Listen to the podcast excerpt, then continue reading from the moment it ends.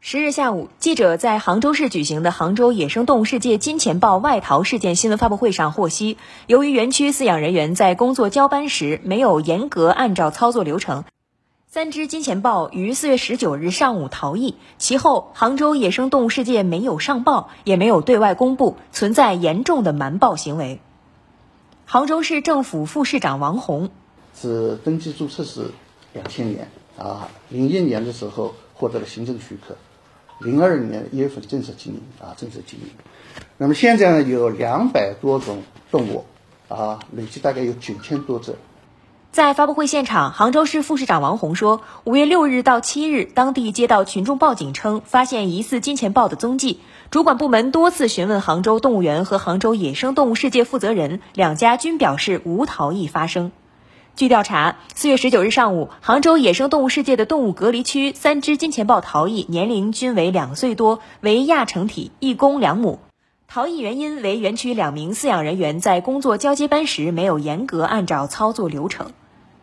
杭州市政府副市长王红在四月十九日上午的十点钟，啊，十点钟，从杭州野生动物世界的动物隔离区逃逸，啊，动物隔离区逃逸。杭州市公安局常务副局长费月忠获悉情况后，公司法定代表人总经理张某全当即召集公司管理层人员进行商议，认为如果如实对外公布或者上报主管部门，将严重影响动物世界五一期间的营业，故决定隐瞒不报。发生逃逸后，公司法定代表人总经理张某全召集公司管理人员进行商议，认为若如实对外公布、上报主管部门，将严重影响动物世界五一期间营业，故决定隐瞒不报，并私下自行开展搜捕。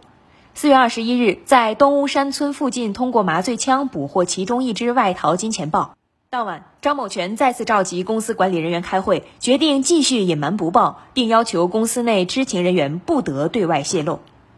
据悉，政府部门介入后，当地通过直升机、无人机搜捕队伍的大范围搜捕以及投石诱捕，在杭州野生动物世界周边山林内发现其中一只逃逸金钱豹的踪迹，于五月八日下午五点三十分左右成功捕获并带下山林，目前正在全力全时段搜捕第三只在逃金钱豹。